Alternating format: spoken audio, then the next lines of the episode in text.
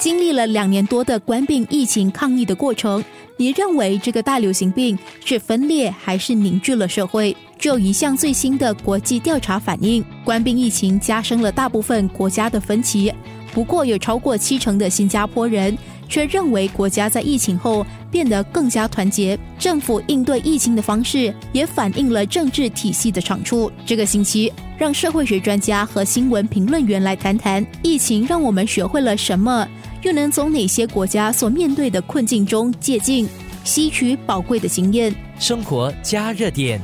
我觉得这两者都有了。从一个角度说，新加坡国人可能比较团结；那么从另外一个角度，也可能出现一些新的矛盾。因为这个疫情，毕竟它是不分阶级还有年龄层的。那么不管你是怎么样的，做什么工作啊，还是是什么种族啊，它这个疫情都不会分辨的嘛。所以很多人在这个疫情当中，他们的事业受到打击，那么还是他们是居家隔离，感受着这个孤独、这寂寞。从这个角度，就是说都可以各自体会，可以谅解这个隔离啊。还有疫情所带来这个冲击，这是一个同样的一个挑战。这个疫情当中，那么也就是可以看出了一些很多这个亲社会的一些现象。就比方说，很多人他们站出来，呃，就决定哎帮助我的邻居分配一些食物啊，还是帮助有有需求的这些这小孩子啊，借他们的这个系上型电脑啊，来这让他们可以在呃居家隔离学习，这是显示出一些互助精神，在同一条船上的那个互助的这个团结。那么从另外角度说，这个疫情。之后呢，它也比较显示这个贫富差异那个冲击。我们可以看得出，好像有一些国人他们是独居人士，那么也有一些人可能是他在住在这个租赁住屋啊，就很不方便。呃，居家隔离的话，或者是呃冠状病毒前后，他们都受的这个打击也是蛮大的。所以这个也是一直新的一个矛盾，新的一个分歧。那最后，当然还有这个呃，这一群国人他对这个接种疫苗可能有一些意见啊，所以等等的这些。新的这个条例显示出一些新的一些裂缝、一些裂痕啊，新的一些矛盾。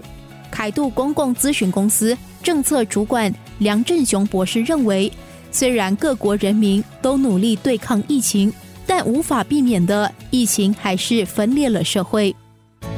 我觉得这个疫情分裂多过凝聚，这个最近这个研究。呃，在这个美国的智库 Pew Research Center 啊，他们的研究会发现，哎，其实这个分裂的现象好像是比较多，呃，多于凝聚啊。就算在这个比较传统凝聚力强的国家，比方说日本，他们也面对这个分裂这个压力，就是土生土长日本人，他们都觉得，哎，这个好像政府做的不够好，国人不够凝聚力，他们不会协调，他们没有这个互助者精神。当然，这很大的一个其中因素是对这个接种疫苗的那个看法是怎么样，是否说应该出门。的时候就是要戴口罩啊，居家隔离等等，所以它有很多的这个限制措施，不是每一个国家他们都的国人都可以接受的。就算是在一些比较传统凝聚力强的国家，比方说日本，从这个角度方面，其实疫情这一次对这个分裂社会的那个影响是相当的大的，特别是在一些个人主义社会比较强的一些国家，比方说美国啊、澳大利亚等国家，因为他们这是以这个本身的利益优先，所以他们对这些这些疫情的措施啊，他们很多都是不会接受，所以就造成这。一个分裂社会的一个动力。联合早报言论版主任叶鹏飞则有不同的看法。